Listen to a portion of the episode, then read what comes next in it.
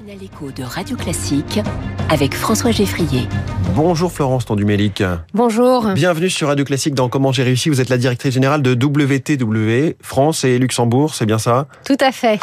Alors WTW, c'est le mariage de quatre entreprises. Hein. Il y avait des américaines, anglaises et une française, Towers, Watson, Willis, Grâce à Voix. Vous êtes présent dans 140 pays et on entend parler de vous, on va commencer par ça, euh, notamment par vos enquêtes sur les salaires. Tout récemment, vous nous avez annoncé 4% d'augmentation en moyenne en France euh, en 2024. Tout à fait. Donc, euh, nous sommes un des euh, leaders euh, sur le marché français au niveau global sur les métiers que vous évoquez, la gestion des risques, les ressources humaines et le capital financier.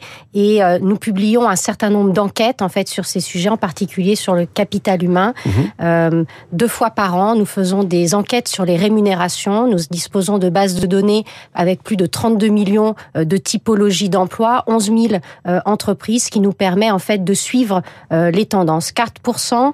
Euh, ça s'inscrit dans la continuité des hausses précédentes euh, et c'est euh, une augmentation relativement uniforme au travers des différentes catégories socio-professionnelles, peut-être un tout petit peu plus marquée cette fois-ci chez les ouvriers et les plus bas salaires en réaction à la protection par rapport à l'inflation. par le SMIC, c'est ça, hein, qui lui Est, indexé.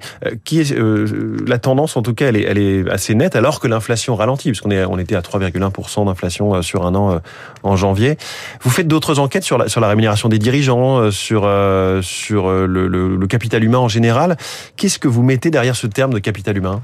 Alors, quand on parle de capital humain, nous adressons en fait toutes les questions qui vont de la rémunération des employés, la rémunération des dirigeants, toutes les questions aussi qui deviennent de plus en plus stratégiques sur euh, euh, les avantages sociaux. Mhm. Euh, mais cela passe aussi par toutes les réflexions sur lesquelles nous accompagnons nos 25 000 entreprises et collectivités locales clients, toutes les questions autour de la prévention, du bien-être au travail, de l'engagement des salariés, sans compter celles autour des compétences et de l'évolution de celle-ci dans un monde qui mmh. se transforme. Et effectivement, vous êtes présent euh, au sein de, enfin, dans les entreprises, les collectivités. Vous, vous l'avez dit, 25 000 organisations euh, au total, en particulier pour fournir la, la mutuelle hein, santé euh, d'entreprise. C'est souvent comme ça que les gens vous connaissent, hein, le grand public. Alors effectivement, on est présent sur le risque sous toutes ses formes. Ça va du risque santé et du risque euh, euh, autour de l'assurance de la personne, mais c'est euh, l'ensemble du risque. Ça va aussi pour les entreprises, euh, l'assurance dommage, la responsabilité des dirigeants, le cyber. Nous sommes également euh, leaders sur l'assurance embarquée. Vous savez, l'assurance dans vos cartes de crédit, dans votre téléphone mobile, mmh. l'assurance que vous prenez lorsque vous partez en voyage. Et là, nous accompagnons plus de de 60 millions euh, de particuliers bénéficiaires, et puis aussi des risques très très spécialisés sur lesquels on, est leader, euh, les œuvres d'art, le sport mécanique, le hippisme, le nautisme hmm. ou encore le ski. Et ça, d'où ça vous vient, cette spécialisation sur hippisme, nautisme, les musées, la montagne Alors ça, ça nous vient précisément de notre héritage extrêmement riche euh, lié à Grasse-Savoie et, et cet ancrage territorial extrêmement fort en France, puisqu'on a une quarantaine de bureaux, 2500 euh, collaborateurs. Et euh, Grâce à Voix est une maison qui s'est constituée par acquisition successive de cabinets, fondée en 1907 euh, à Lille par la rencontre de Monsieur Savoie et de Monsieur Gras. Ensuite, comme vous l'avez précisément mentionné... Pour ceux qui se poseraient la question de ce nom étrange, enfin étonnant en tout cas, Grâce à Voix. Voilà. Et ensuite, effectivement, marié, comme vous l'avez mentionné, en 2015 avec Willis, grand acteur britannique d'envergure internationale, et puis rallié euh, à Towers Watson, euh, leader mondial d'origine américaine, sur les métiers précisément du capital et du capital humain qu'on vient d'évoquer. Vous avez parlé de tous ces risques. Euh, les risques ont tendance à évoluer, à peut-être à s'amplifier.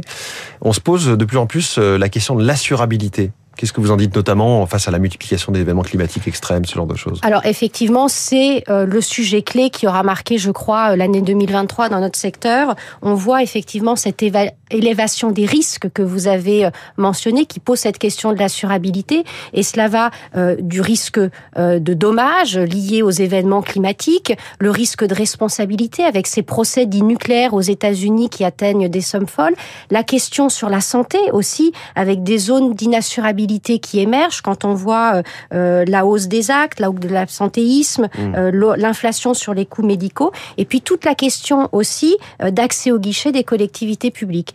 Donc le système reste résilient et nous, en l'occurrence, nous avons pu trouver des solutions pour l'ensemble de nos clients euh, au renouvellement cette année. Mais je crois qu'il est indispensable de mener un travail de fond sur la réduction du coût total du risque. Et cela, ça passe par de la quantification, de l'analyse, par des réflexions autour de la prévention qui permet de réduire ce coût euh, avant même euh, de penser à trouver les bonnes solutions pour le, transférer, la partie résiduelle du moins qu'il en reste. Mmh.